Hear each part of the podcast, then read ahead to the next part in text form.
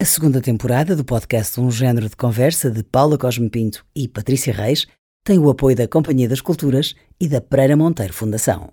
Este podcast é sobre mulheres. Não está vedado aos homens, mas é, insisto, sobre as mulheres. Uma hora de conversa entre mulheres, sobre mulheres e para mulheres. Os homens que calharem ouvir são capazes de beneficiar com isso. Pelo menos elas acham que sim. Uma é a Patrícia Reis, a outra a Paula Cosme Pinto. E este podcast chama-se Um Género de Conversa.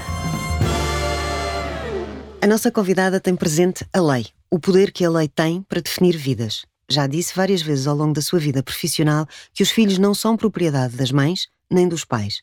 Desde 2010 que a sua paixão é trabalhar na área de família e menores. Cada caso que lhe chega é um caso, mas de novo, a lei é a lei. Como se humaniza a lei? Como se protegem as crianças? A nossa convidada nasceu na Guarda há 52 anos, licenciou-se em Direito e é juíza na Secção Central de Família e Menores do Tribunal de Comarca de Lisboa Norte. A sua carreira é longa e diversificada, mas, como dito, a sua paixão é mesmo a área da família e menores. A nossa convidada chama-se Paula Costa, é dona de uma boa gargalhada e é verdadeiramente desempoeirada. Bem-vinda! Olá, olá! Paula do meu coração. E muito obrigada pela apresentação simpática. Podia ser pior. Não, podia ser pior. Podia ser pior. Até porque nós achamos sempre que, que, que, as juízas são assim, umas pessoas trombudas e muito sérias, sérias. E, e, que não, não saem do boneco. Mas é um meio sério, não é? É um meio sério. É um meio sério. Acho que cada vez me. Agora tem vindo, como toda a sociedade evolui, e a, e a magistratura também. Mas de facto é um meio sério. Nós, eu costumo dizer que eu entro para o teatro todos os dias, porque é como se vestisse quase uma personagem, porque a autoridade é séria e as pessoas trazem problemas logo, enfim. E ainda é claro é muito há... machista o meio? Eu acho que cada vez menos. Cada vez menos porquê? Porque as mulheres, ao contrário do que acontecia anteriormente, que nem sequer podiam aceder à magistratura, agora já são a maioria. Sobretudo nos tribunais de primeira instância. Porquê? Porque é um movimento mais recente. Claro. Daqui a uns anos também serão na segunda instância. E eu acho que por isso mesmo, cada vez um pouco menos. Mas, sim, há uns anos notava-se muito, inclusivamente até se notava muito quando, com a advocacia, que também era maioritariamente uh, masculina, ver uma mulher e juíza uh, sentia-se um machismo, sentia-se menos, menos que tinham menos credibilidade. Mas acho que é um, tem diminuído, uhum. tem diminuído. E, e, não pensando na estrutura por dentro, mas daquilo que a estrutura faz para fora, achas que a justiça ainda é machista? na forma como aborda os casos, não sei, eu, eu quer dizer, continuamos a ter casos. Não, continuamos a ter casos. A ter muitos casos muito gritantes de, Exatamente. de uma justiça enviesada. Exatamente, ou seja, porque a justiça machista. muitas vezes também reflete as convicções de quem a não é? de, quem faz as quem é sentenças é, e de quem está o ato, a interpretação, que é a interpretação da é lei. E por isso mesmo eu acho que ainda há muita gente muito machista e vê-se, aliás, vê-se quando há estes casos mais gritantes, é óbvio que eu às vezes digo assim, isto é um caso no meio de centenas e centenas de sentenças que são proferidas diariamente, uhum. mas haver só um já é grave. É? E eu vou dizer uma coisa que de... é uma chatice, mas é assim: há muitas mulheres que são machistas, profundamente machistas. Ah, não, profundamente não, machistas. Quando digo isto, Infelizmente. Justiça, quer dizer, nós temos casos gritantes em que há mulheres juízes Exatamente. envolvidas. Não, mas, profundamente machistas. Mas o machismo está, estru está estruturalmente enraizado, é não é? E sobretudo naquela parte em que tem a ver com a violência das mulheres, com os crimes de violação, com as violências domésticas, às vezes, e com as crianças. ainda se nota aqui algumas convicções machistas. Porque às vezes tem a ver com uma questão cultural, e uma questão claro. educacional, claro. E uma herança. E uma herança. De uma sociedade, eu, claro. A sociedade, eu digo sempre, a magistratura faz parte da sociedade. Claro. E, e às vezes é mais lenta, porque tem o seu tempo, tem um tempo próprio, e, e é mais lenta a evoluir do que a sociedade. Por uhum. isso, se nós vivimos numa sociedade profundamente machista, obviamente que a magistratura uhum. também sofria desse. Tu sempre quiseste ser juiz? Sempre quis. Porquê? Sempre quis. Sempre quis ter uma interferência na vida das pessoas. Não é uma interferência de. É aquela de conseguir decidir. E eu gosto profundamente de conseguir mediar um conflito. E por isso é que também esta, esta, esta ida para a família tem muito a ver com mediar o conflito. E por isso sempre pensei, eu queria estar, tanto que eu ainda experimentei ser advogada e pensei, não, isto é só uma parte.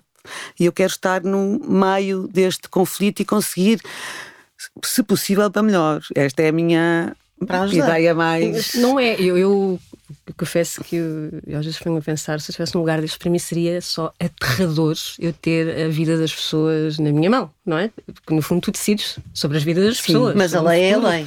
Certo? Mas a lei é a lei. Mas Ou a lei seja, está sempre dependente da interpretação depois de quem está não nesse está sempre papel. Dependente. É assim, não é, a lei também tem interpretação, claro. mas tem ali um sentido. Claro que depende muito das áreas. Por exemplo, na área criminal, enfim, é um, o, que é crime é crime. O que nos dá, o que o juiz tem que fazer é avaliar a prova e diz: perante isto, perante estes factos, eu vou integrar a lei. A família dá uma, uma margem dessa interpretação uhum. muito maior. Mas aí e também há uma componente de psicologia, não é? Muito. Que tu tens que aplicar. Sim. Aliás, essa é a dificuldade. A dificuldade não é ler a lei nem interpretar a lei. A dificuldade, para mim, terá outros colegas que terão outra coisa, mas para mim a dificuldade é a prova. Chegar a um determinado, no final de um julgamento e dizer isto aconteceu assim, este facto aconteceu assim, aconteceu. Com a certeza que que me posso estar a enganar, mas essa certeza não me pode, essa, essa dúvida não me pode abalar. Eu tenho que uhum. afirmar e estar convicta que aquilo aconteceu assim. E tenho que estar convicta e transmitir ao cidadão porque é que eu cheguei àquela conclusão, porque isto não é uma, porque eu gosto uhum. da cara e por isso gosto uhum. mais de. Não. E isso é o que me dá. E essa foi de facto. É, quer, ser juiz é isso. Uhum. É ouvir e ser imparcial, independentemente de eu até simpatizo mais com a história deste, porque nós temos empatias, toda a gente uhum, tem, com certeza. não é? Mal entra, e às vezes a forma como fala, mas este distanciamento é uma das, também foi uma das questões que me fez Treina-se isso? O distanciamento? Treina-se. Temos, tenho muita experiência agora, não é? Muitos anos, mas treina-se e ensinam-nos quando, quando vamos para o SES como é que é avaliar a prova, que não, que não e ser facto objetivo, não ser uma opinião. Os juízes não opinam, não é? Tem que ter, objetivamente, estar convicto que aquela prova, sim, se treina-se. Mas, sobretudo, a experiência também nos traz muita Muito segurança. Mas a jurisprudência diz que pronto, a, a declaração da vítima, não é? Será prova rainha, quase. Mas depois, muitas vezes, isto não é assim, não, não, é? Assim. Não, não, não, acontece. Yeah. E, as, e nestes casos, são... quando falamos muitas vezes deste, das questões dos menores, da família, da violência doméstica, até da violência sexual, que foi um tema que trouxemos aqui recentemente, uh, muitas vezes não há mais nada a não ser a, os envolvidos. Da, da, vítima e é sempre a palavra de um contra o outro. Exatamente. E, e depois como é que isto acontece, não é? Esta é, que... é, a grande dificuldade neste tipo de crimes, neste tipo de crimes ou neste tipo de processos da família, é a grande dificuldade. É isso mesmo, porque quem é que é a prova? É quem está dentro e tem a sua própria visão, muitas vezes. E eu, às vezes, tenho a noção que nenhuma das pessoas está a mentir. Nenhuma está a mentir Agora, elas estão a transmitir a sua a percepção da realidade. Claro. E a sua percepção da realidade é muitas vezes muito distinta.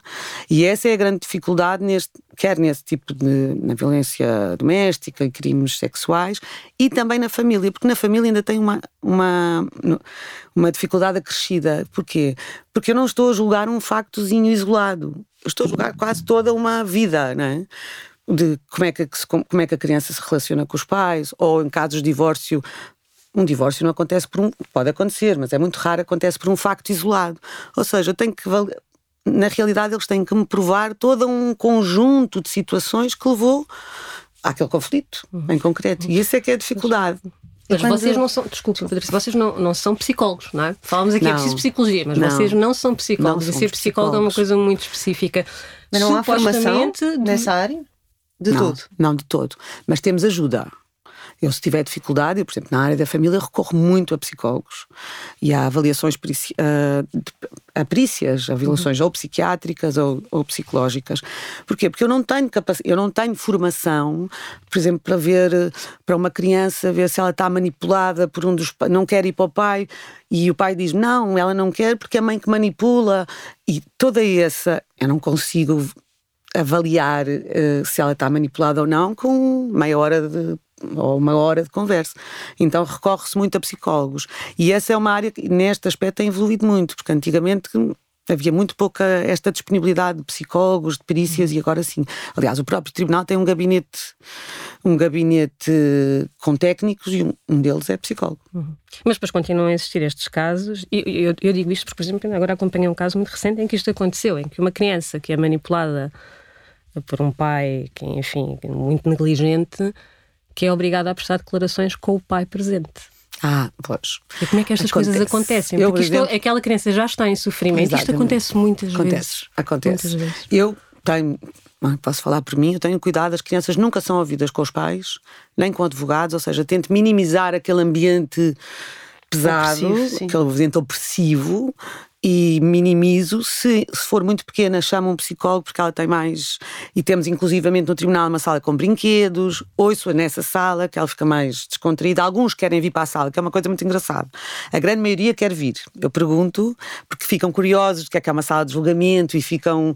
E demora-se muito tempo com uma criança, mas sei que acontecem ainda situações assim, que obrigam com os pais presentes, com os advogados, e as crianças não percebem o que é que está ali a acontecer, nem se podem ser. Nem se sentem à vontade, claro. Não, claro. nem se sentem à vontade. Mas, não... Ou seja, mas não devia ser igual para todos os casos. Ou seja, não devia haver aqui regras muito claras, Há regras quando muito envolve claras. crianças. Que, assim, evitar o sofrimento de uma criança, acredito que seja.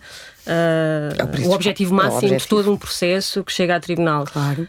Como é que, por exemplo, contigo isso acontece, mas depois com o colega do lado se calhar não acontece, se calhar no Há tribunal regras. de outra cidade não acontece? Há regras muito precisas, estão previstas na lei. A forma da audição, aliás, outra grande evolução uh, no direito da família foi esta, deu-se muitos direitos à criança, era quase um objeto, não, não era um ser de titular de direitos. E, e as reformas que se têm vindo, que se têm feito tem sido no, no, sentido exatamente oposto, de ela ser o verdadeiro sujeito e o verdadeiro titular dos direitos. E há regras de como proceder à audição da criança.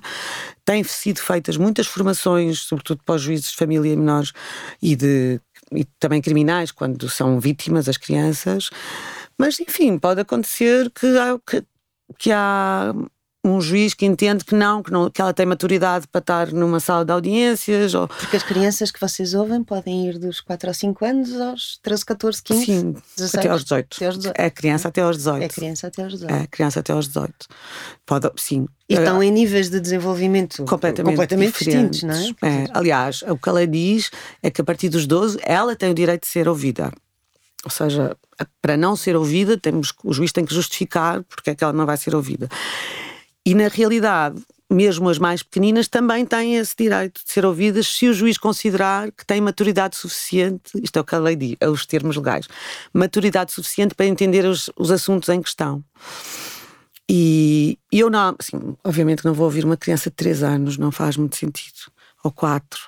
Mas a partir daí já, pelo menos eu conheço-a, eu faço-lhe umas perguntas às vezes de brincadeira, o que é que ela faz durante o dia, como é que quem se deita, e isso às vezes dá-me indicações, não é uma prova, mas dá-me indicações depois para o que eu preciso. No caso, se for um conflito parental, dá-me indicações se ela está mais com a mãe, se ela está mais com o pai, se também se diverte com o pai, se tem medo, que é um, uma das acusações então, muito então, e imagina, frequentes. Agora estou aqui a pensar neste cenário. Imagina que, como tu bem explicaste, há regras, há lei, da forma como a, os julgamentos têm de acontecer. Imagina que há um colega que lá está, que opta por não seguir aquilo que é a regra e aquilo que é a lei e que, por exemplo, coloca uma criança a prestar declarações em frente a um pai uh, quando não devia isto acontecer.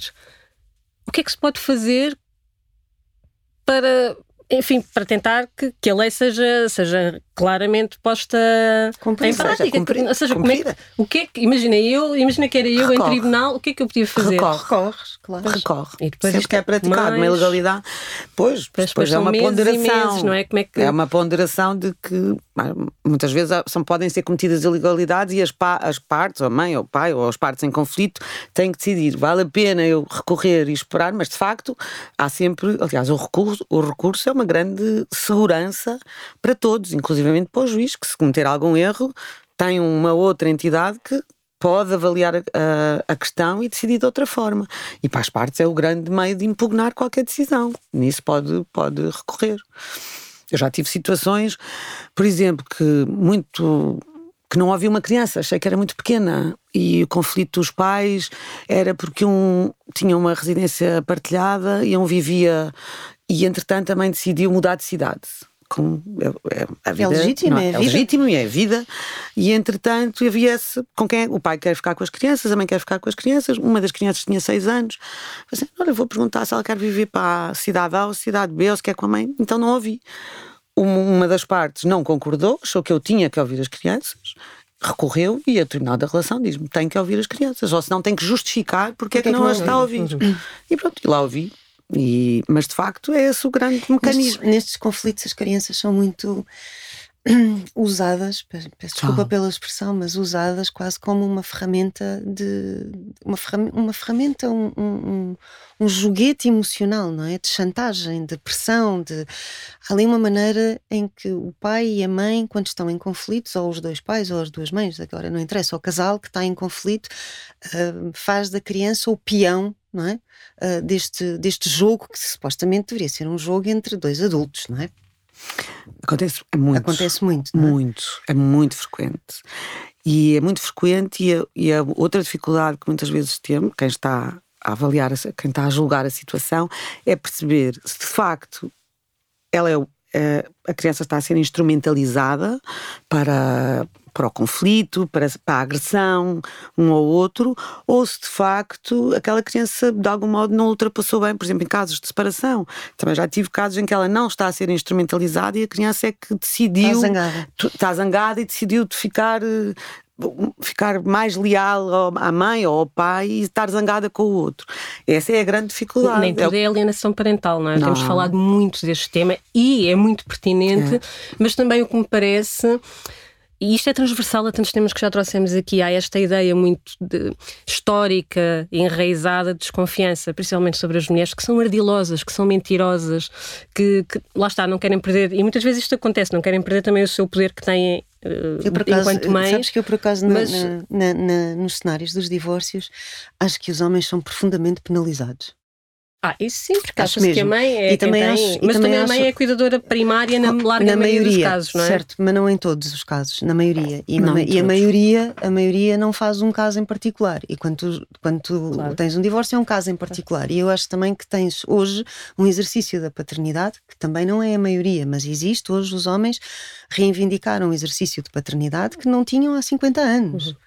E Nem há há muitos 20, homens, nem há 20. nem há 20. Pronto, portanto, ah, ah, ah, e muitas vezes o que acontece nos divórcios é que as mães acham que os filhos são delas. As mães acham que os filhos são propriedade delas. mais, normalmente nos divórcios e nesta separação, muitas vezes acham que já partem com um avanço. Imaginemos uma corrida, o- em vez de estarem os dois no- na, met, na, na, na linha de partida, a mãe par- chega sempre com: Não, eu, eu é que pari e eu pois, é que pari e eu agora vou ceder-te um dia, dois, três, o que eu quiser. E de facto isso vê-se é muito vulgar, muito Mas vulgar. porque foi assim também durante muitos, muitos anos e até porque não havia sequer, na larga maioria dos casos, uma vontade masculina de, de, de assumir, por exemplo, guardas às vezes acho que nem partilhadas. havia Hoje em dia a guarda vontade. partilhada Acho que às é- vezes, de facto, enfim, é voltamos ao início, né? A sociedade era muito que o pai era o provedor e a Uhum, mãe e a mãe, ficava a cuidar claro. dos filhos. E, e os homens também demoraram o seu tempo, mas às vezes eu acho que nem tinham a noção que podiam Uhum. ter mais. Eu às vezes dizia assim, quando eu dizia chegavam dois e ah, vou isto fica a viver comigo e agora é 15 dias vai comigo e eu assim, mas 15 dias porquê? Não quero mais? E às vezes a cara dos homens era Mas "Ok, mas posso?" posso? Eu disse, claro que sim. E, e as mulheres também demoraram, e muita, demoram ainda, a ter essa atitude. Disse, não, há uma separação, os filhos são dos dois, vamos ver o que é que é melhor para eles. Não, é um, são meus, eu é que sou mais. Aliás, A guarda partilhada é a grande recomendação. É, para mim é. E porquê? Consegues-nos explicar porque é que isto funciona? Porque é que é a Porque recomendação a guarda primária? partilhada, acho que já teve, mas alto. Também foi uma coisa que foi evoluindo. Inclusive, já trabalhei com um procurador do Ministério Público, que na área dos menores é, um, é uma figura muito importante, aliás, é quem representa os menores, que não concordava de todo. De todo, todo, e eu tive ali umas batalhas. Porque, eu, porque é que eu acho que funciona melhor? Porque a partir do momento em que os dois pais se separam, ou até que nunca viveram juntos, porque não, não falamos só de filhos de pessoas que já viveram juntos, há filhos que nunca viveram juntos. A partir do tem um pai e tem uma mãe, e eu acho que é muito saudável para as crianças ter essa, construir essa sua relação com o pai e com a mãe, de modo com repartição do tempo tendencialmente igual. Quando eu digo guarda partilhada, não tem que ser sete dias contigo e sete dias uhum. comigo. Há situações que são cinco, porque as pessoas também têm fazeres, vida profissional, claro. mas esta repartição e esta, e esta poder afetivamente relacionar-se com um e com o outro de modo quase igualitário, eu considero, e pelo menos os os uhum. estudos que eu já li, que é uma, a forma mais saudável de uma criança crescer, uhum. já que os pais não estão juntos. Há uma base empírica, não é? é para, não, não estão juntos, não. Isto, e há psicólogos que dizem. E depois, por outro lado, agora, sem ser pela perspectiva da criança, eu também acho que é importante, sobretudo para as mulheres que têm esse, esse peso, mulheres paradas e que têm o tempo todo ocupado, de terem tempo para si próprias. Uhum. Ou seja, elas também. E se uma criança tiver os pais felizes, mãe feliz, pai feliz, claramente será mais feliz. A vida é claro. é melhor. Claro. Há uma coisa sobre a qual a maioria das pessoas não gosta muito de falar, que é as questões financeiras, não é? E quando chegamos a uma separação, o que acontece, até porque a maioria dos homens em Portugal ganha mais do que as mulheres, uh, e isto é, é, o que é. é, o que é. Pronto, um dia chegaremos, um dia a, chegaremos outro a outro patamar. patamar. Uh, Uh, pelo menos iremos batalhando para isso, mas a verdade é que os homens têm tendencialmente um, um, salário superior ao das mulheres, o que significa que muitas mulheres são reféns porque são dependentes financeiramente. Como é que isso se resolve numa sala de tribunal quando duas pessoas estão a discutir uh, o que é que fazem com a criança e o poder económico é mais de um do que do outro? Eu posso dizer o que é que eu faço. As guardas partilhadas também às vezes são confundidas e, e muitos homens exatamente por causa desse poder económico, quer guarda partilhada porque acha que dessa forma não se paga a pensão de alimentos. Que também é uma questão que também temos que distinguir se efetivamente aquilo vai funcionar e é o melhor para aquela criança ou se só está a pedir a guarda partilhada uh, porque não quer pagar a pensão de alimentos. E o que eu digo logo, e é o que a lei diz, assim, a guarda partilhada não significa necessariamente que não haja pensão de alimentos. Porquê? Porque o que se, o que se pretende e o que a lei diz é que, é que os alimentos são para a criança, para as necessidades dele. Ora, se a mãe, apesar de viver com a criança uma semana, não tem não tem capacidade económica, por exemplo, para continuar a pagar o colégio, para comprar roupa, o que seja. A criança não tem que sofrer essa diferencial de nível de vida. Ou seja, não vai para a casa da mãe pobre e depois vai para a casa do pai é rico. É rico. E então tem que se fixar ainda assim uma, uma pensão de alimentos para nivelar. Pai, para nivelar. É o que se pretende.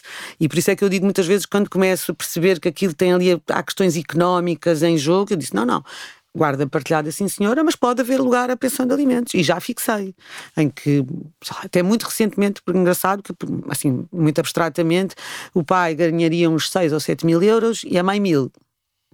E a criança andava num colégio privado.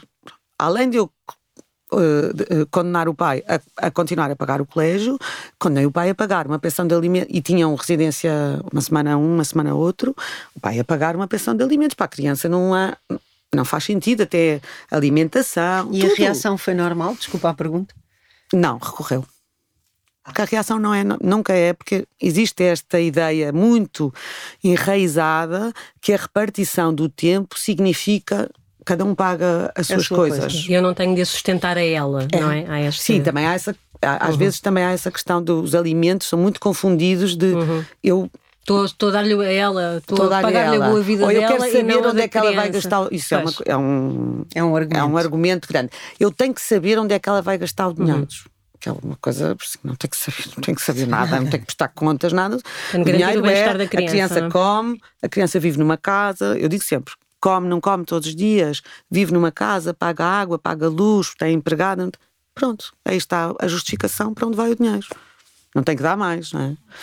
No entanto, continuamos a ter, infelizmente, também muitos casos que se arrastam durante longos meses, às vezes anos, em que não há qualquer participação financeira de todo e há uma sobrecarga feminina. E eu aqui falo, de, porque realmente mais, há uma bolha realmente de, de, homens muito comprometidos e que parece quase ofensivo nós falarmos nisto, mas, mas não deixa de ser uma bolha. A realidade macro não é essa no nosso país e nem é uma questão de geografia, não é. Isto é transversal ao país. E às como classes é, sociais. E às classes todos. sociais. Mas como é que se pode deixar uma criança, não é? Durante anos, muitas vezes, se calhar, passar necessidades com uma mãe totalmente sobrecarregada, está sobrecarregada, provavelmente vai ficar também, a sua saúde mental não vai estar no melhor, não, não estando no seu Essa melhor, é também não consegue tratar bem da criança essa. Essa é a grande angústia de quem trabalha nesta área. É o tempo, muitas vezes, uhum. é percebermos que às vezes os processos e os mecanismos processuais que existem para assegurar a igualdade entre as partes, existem para ou seja, eles existem, existem bem, não, não estão errados, mas que esses mecanismos processuais são usados para ir protelando uma decisão e uma não tomada de decisão. E é a grande angústia porque isso muitas vezes beneficia o infrator, é chamado. Uhum. Quanto mais engonhar, uh, engonhar mais, ou mais tarde é fixado ou se vai executar. Por outro lado, quanto a alimentos, às vezes é uma impossibilidade total. O tribunal não tem forma de cobrar aqueles alimentos. A pessoa desemprega-se, Pois, uh, há muitos casos assim. Desemprega-se constantemente. Ganha por fora, não é? Portanto, aquilo ganha, vai, ganha, mas não. Mas não, não é, é declarado. Toda a gente portanto, sabe que claro. ele ganha, mas, mas não. Mas não há prova do ganho. Uhum. Sim, e não tenho como ir buscar, porque se eu sei que ele trabalha aqui no restaurante em frente, eu notifico o restaurante para me descontar a pensão de alimentos.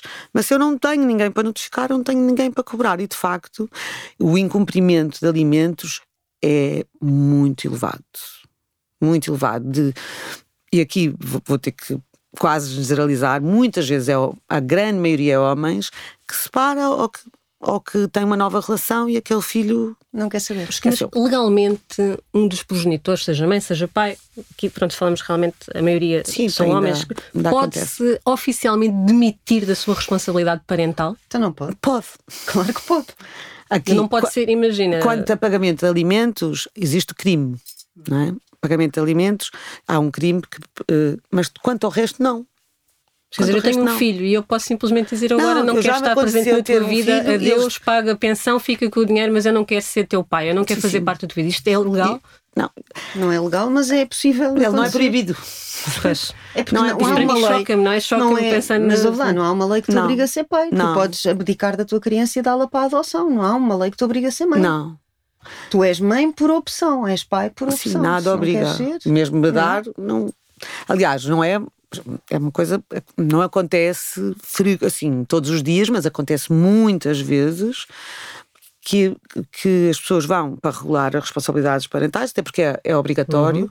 quando os pais não vivem juntos, e muitas mães recorrem muito a este. Porquê? Porque pode dar direito a subsídios, e depois existe. E então vão regular. E o pai, à, à minha frente, diz: Eu não quero nada. E eu disse: Mas não quero nada com. Não, não quero nem regular, não quero. Ela que trata, ela que. O que nada, ela quiser, não quer tá ser bom. pai. Ele não me diz isto, mas, uhum. diz, mas no fundo é isso. Uhum. Não quer Olha, ser pai. Há outro tema aqui, e é recorrente também, vamos ouvindo muitos casos, e muitas vezes terminam em tragédia, o que ainda é pior.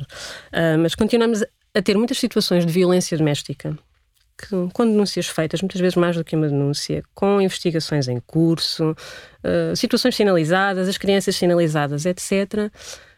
E bem, sabemos como muitos casos de violência doméstica ficam ali em, em, bom português em águas de bacalhau, não é? Não se chega a uma conclusão e são arquivados. Infelizmente, há a arquivação de muitos casos de violência doméstica e a criança ali no meio é obrigada, pela lei, a estar com o pai. Como é, que, seja, como, é, como é que separam as águas? Que é um agressor de uma mulher pode ser um bom pai? Só que não eu não é? posso chegar da... à conclusão que ele é um agressor quando o processo foi arquivado. Eu, para mim, isso sim é lei. Quando o processo é arquivado, para mim não existe. Acabou. Aquela pessoa foi absolvida. E por isso eu não posso tomar uma decisão, ou, ou tomar eu, uh, afirmar eu que ele é um agressor. Não posso. A lei é a lei. Exato. Aí a lei Aí, é a lei. Não, eu, sempre que eu tenho um, sempre que são sinalizada uma criança seja, e que existe um processo de violência doméstica, eu pergunto qual é o estado do processo e o que é que aconteceu àquele processo. Porque a partir da dizem, criança tem o estatuto de vítima a partir do momento em que há uma investigação em curso. Tem o estatuto de vítima logo faz queixa. Não é? Uhum. E se conclui que é violência doméstica, tem o estatuto de Mas vítima. muitas vezes durante esse processo a criança continua a ser obrigada a estar com Sim, o potencial agressor, não é? Potencial. Porque eu não tenho nada. Para mim só existe se há uma sentença que diz que ele é agressor. Uhum. Mas há a potencialidade houver... dela estar com um agressor no processo, não é? Eu percebo que isto é, é muito, é, é, muito, complexo, é muito complexo muitas é? vezes. Mas... É muito complexo. E por outro lado, nós, o juiz também tem que distinguir as situações de violência doméstica e não desvalorizando, obviamente, uhum. a violência doméstica, nem que qualquer situação pode ser grave, mas entre uma situação de violência doméstica em que as pessoas já se estão a separar e que no meio lá das discussões típicas das separações uh, ele bate com a porta e ou chamam os nomes se ela chamar a polícia naquele momento, esta atitude é classificada como violência doméstica ou uma violência doméstica em que a mulher foi agredida barbaramente durante anos. Eu, enquanto juiz daquele processo relativamente à criança, tenho que distinguir esta situação. Ou seja, aquele homem, se calhar, pronto, lá teve um momento que disse ali uns palavrões e chamou a mãe, de outro homem que é um perfeito, que é violento, que, que agride. Tem um historial. Tem um historial. Contínuo, e aí, se calhar, o que é violento não vamos pôr a criança ir uhum. para a casa dele. Uhum. Ou... Mas não se pode desprezar também quer dizer, a questão da violência psicológica, é que muitas vezes não tem marcas, não há marcas físicas, não, não. não há provas, ou seja, não, não é prescrito, não, não é? Digo, mas há ali uma manipulação não, sim, de, eu não desvalorizo, destrói, mas tem que se distinguir as situações. Não, eu não desvalorizo, mas uhum. temos que distinguir as, as, as, situações da gravidade de uma e de outra.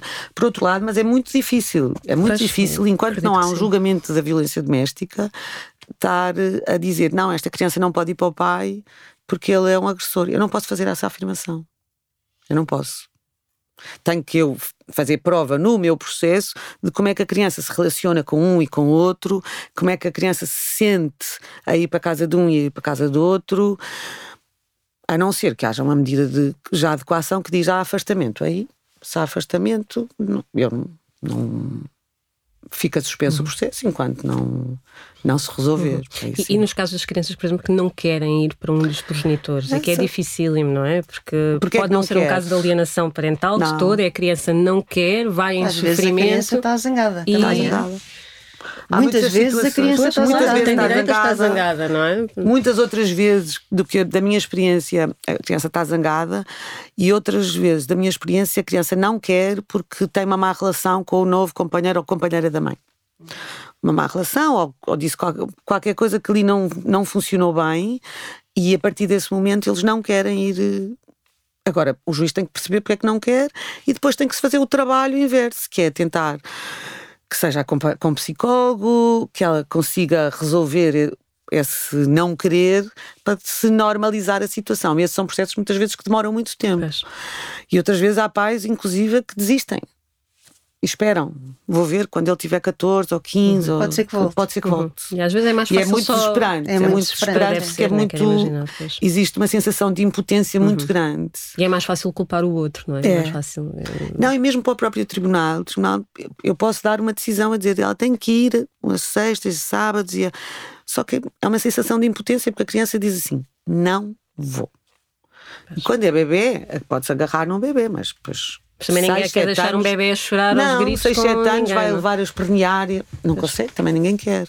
Esse é, são processos complexos e, e cada vez há mais, porque os conflitos estão cada vez mais exacerbados e mais elaborados, digamos Sim, assim. Sim, na verdade eh, as pessoas depois separam-se e, e, e, muitas vezes constituem imediatamente uma outra relação, não é? Portanto, uh, ou seja, nunca é só um homem e uma mulher que se separam, não é? Não. É um homem e uma mulher, mais o namorado novo da mulher Exatamente. e a namorada nova do e homem. Relações. E mais os avós e mais o não sei o quê. É, sim, é, um conjunto, é um conjunto muito alargado de gente. Até porque mesmo nestas questões da alienação parental, muitas vezes vemos que, quer dizer, não é propriamente a mãe ou o pai que o faz, às vezes são os avós, às vezes são é, às assim, vezes é ali a dinâmica. É, umas dinâmicas, tem... às vezes é, é, toda uma dinâmica familiar, muitas uhum. vezes.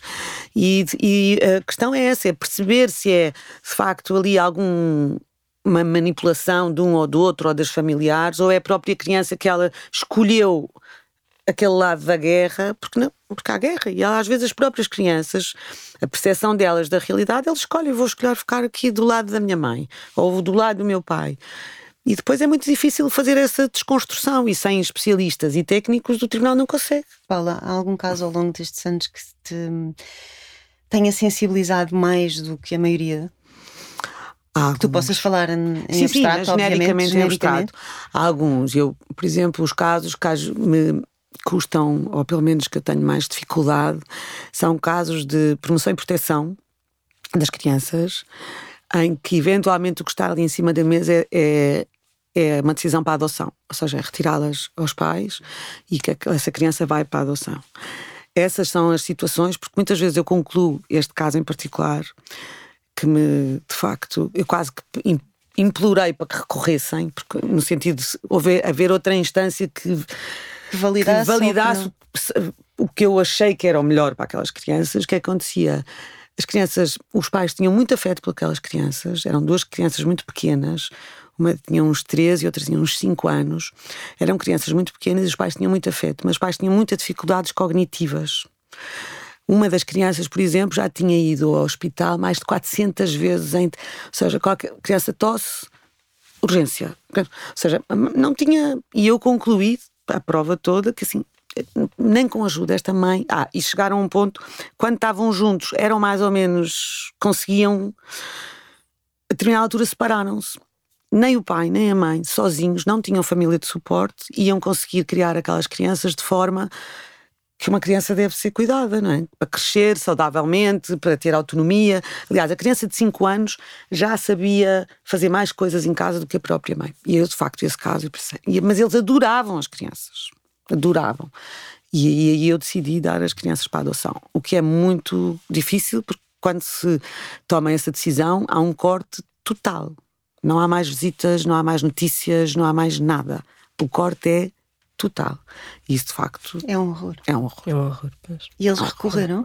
E eles recorreram. E? e? a decisão foi confirmada. Porque é daquelas.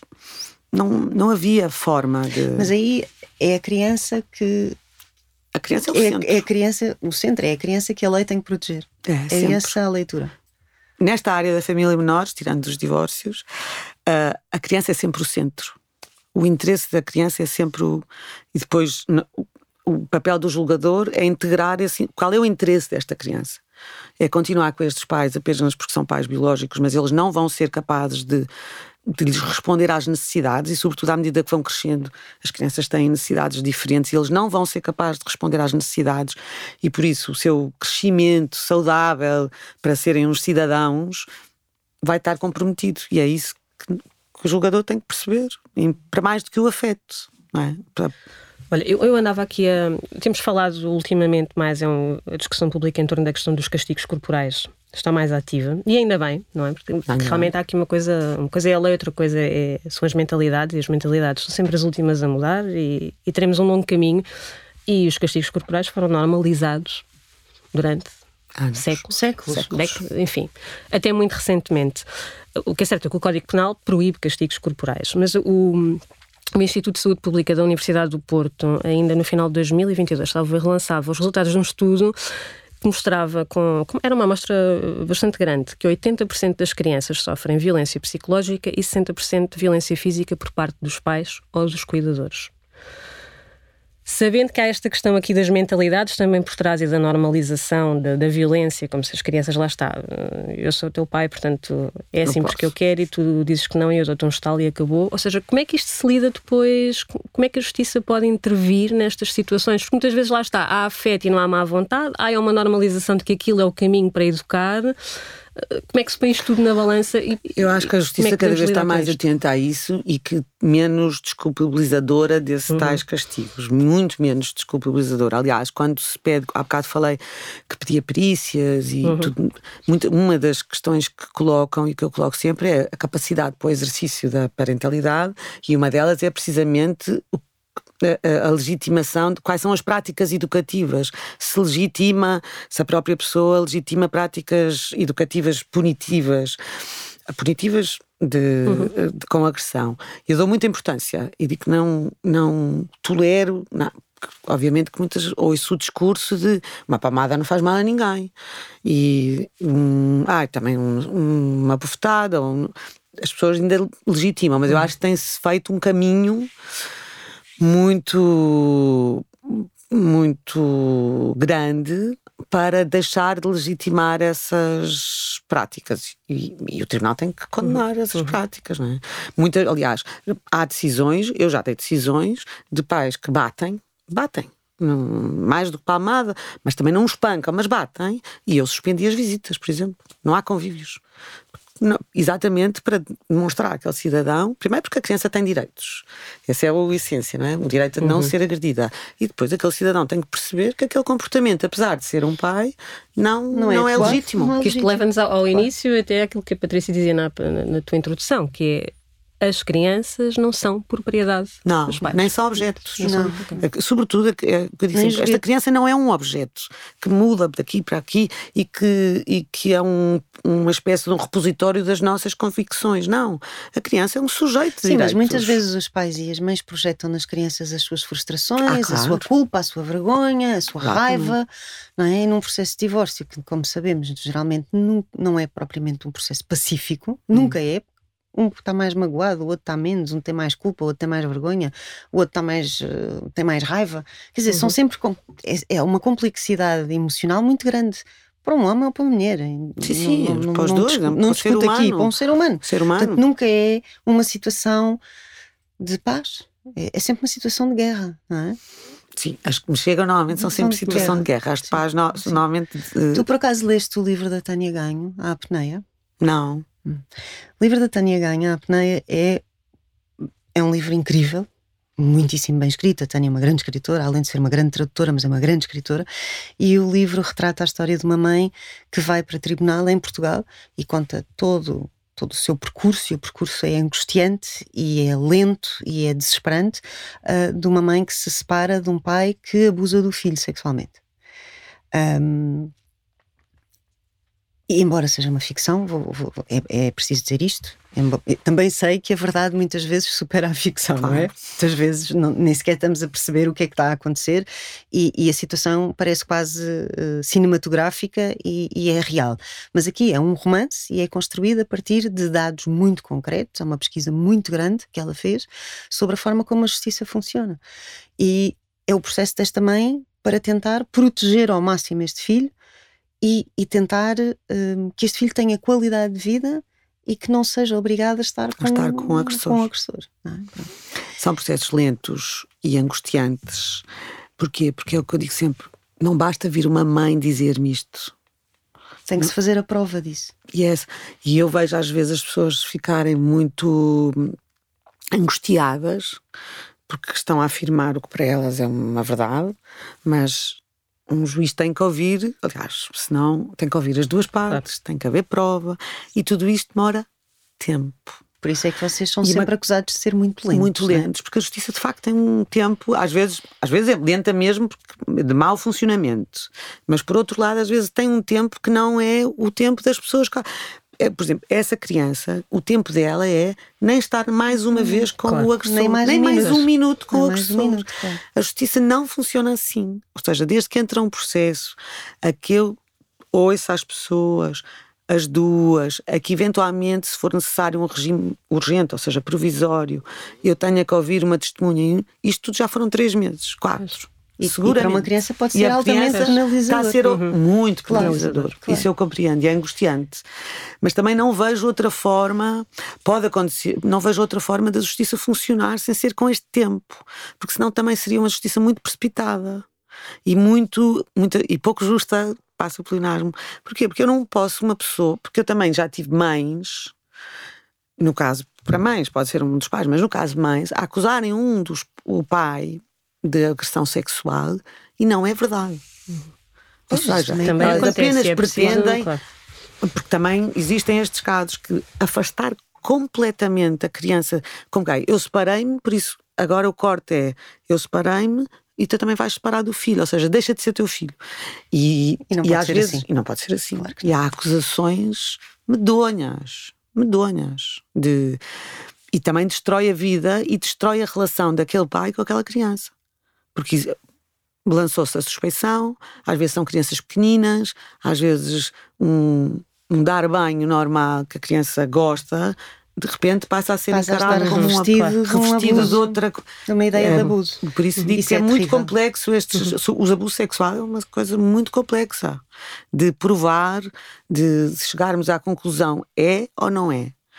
É óbvio que num abuso sexual, se a mãe vem dizer isso, à partida à partida, eh, é suspenso de imediato. O, o convívio, visitas, o convívio de imediato, com o pai. Porque eu, eu, assim, entre o prejuízo da criança estar a conviver com o agressor ou o prejuízo de ser mentira e, e, eu suspender durante ali dois, três meses ou quatro os convívios, eu prefiro este. Penalizar o adulto do que penalizar Exatamente. a criança, claro, obviamente. E por isso pode, pode tomar logo, desde logo, essa decisão. Mas são, são decisões difíceis. Sim. São decisões difíceis. Olá. E Olha, chegámos ao fim. Eu, mas eu por acaso, vá lá, não me cortes já, gosto da conversa, podíamos ficar aqui mais de duas horas. Podíamos ficar é, sempre mais duas horas. É um tema que, olha, é um que tema... cada vez que tocamos temos um é feedback verdade. gigante. Uh, mas há aqui há um tema recente que eu por acaso gostava de ouvir a, a tua opinião e que envolve realmente proteção de menores, que é como é que tu encaras esta realidade que é bastante recente da exposição, muitas vezes absurda, que os pais, as mães, enfim, os cuidadores fazem das suas crianças nas redes sociais.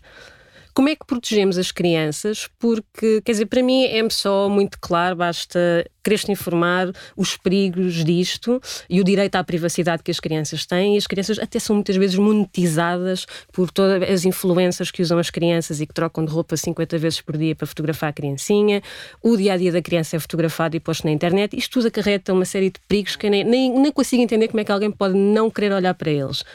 Como é que tu, estando do lado da justiça, vês? Porque também há aqui uma falta de legislação neste sim, sentido. Como é que... Não é uma falta de legislação, a questão é assim. Mais uma vez, vamos à questão. A questão eh, as crianças são titulares de direitos e têm o direito, de facto, à sua privacidade, dizer que não.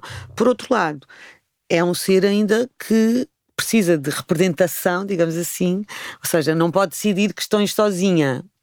E então esse equilíbrio e essa exposição nas redes sociais deviam ser os pais, os pais, que são os titulares das responsabilidades, por isso, por alguma razão, se chama responsabilidades. É. Já não se chama poder. Uhum. É a responsabilidade parental. Exa é? Exatamente. Antes chamava-se poder paternal, porque era de facto uhum. um exercício de um poder. Tu fazes assim, uhum. fazes assim. Agora não, agora é uma responsabilidade. E a responsabilidade dos pais devia ser não expor a criança. Ou seja, a lei também não pode imiscuir-se de tal forma na vida do cidadão, dizer assim: podes fazer isto, não pode a lei só, só entra nesta esfera quando considera que há determinados bens tão valiosos que tem que interferir, que é o caso do crime, abusos uhum. sexuais, agressões, tudo o resto deixa aqui alguma. Não, vive, não podemos claro, viver uma sociedade claro. completamente regulada. Claro. Mas, por exemplo, nas questões, quando os pais são separados, eu considero isso uma questão de particular importância, que tem que ser decidida em conjunto. Porque, de facto, esta exposição mediática é uma, é uma questão que pode trazer consequências, é uma questão, pode ser perigoso, e quando os pais devem ser os dois a decidir. Expomos, não expomos. E já tive situações em que pediram ao tribunal para decidir, porque eles não se entendem, nessa questão das influências e que a criança estava sempre a aparecer, vieram ao tribunal e eu disse que não. Se não há acordo para. Disse que a criança tem direito à sua, privacidade, sua privacidade, à sua imagem, a vê-la à sua imagem, então não, não aparece. E pronto, e foi a conversa pronto, possível, Paula. Tu, Muito obrigada. Vou-te dizer, espero que muitos casais tenham a felicidade de encontrar uma juíza como tu. Ah, espero. Espero que sim. Obrigada por teres Mas aceitado. há muitos também. Muito boa colega. Eu acho ah, que a gente de... só, só te conhece Muito a ti. Estou a brincar. Estou a brincar. Muito obrigada por teres aceitado de o nosso nada. convite. Mesmo. Eu acho, espero que tenha corrido bem. Eu estava aqui nervosa, mas e bateste, passou, né? bateste tanto no microfone que eu vou ter que dizer, a Paula fala sobretudo com as mãos, o que significa que ela tem uma costela italiana profunda, profunda. profundamente acentuada. Mas pronto, vamos falo ver o que, é que, o que é que o consegue fazer ali assim, na mistura. Sem, sem. Ele diz que sim. Ele diz Ele que sim. Ele um beijinho. Okay. Beijinho, Paulo. Até para a semana. Um género de conversa. Este podcast teve o apoio da Companhia das Culturas e da Pereira Monteiro Fundação.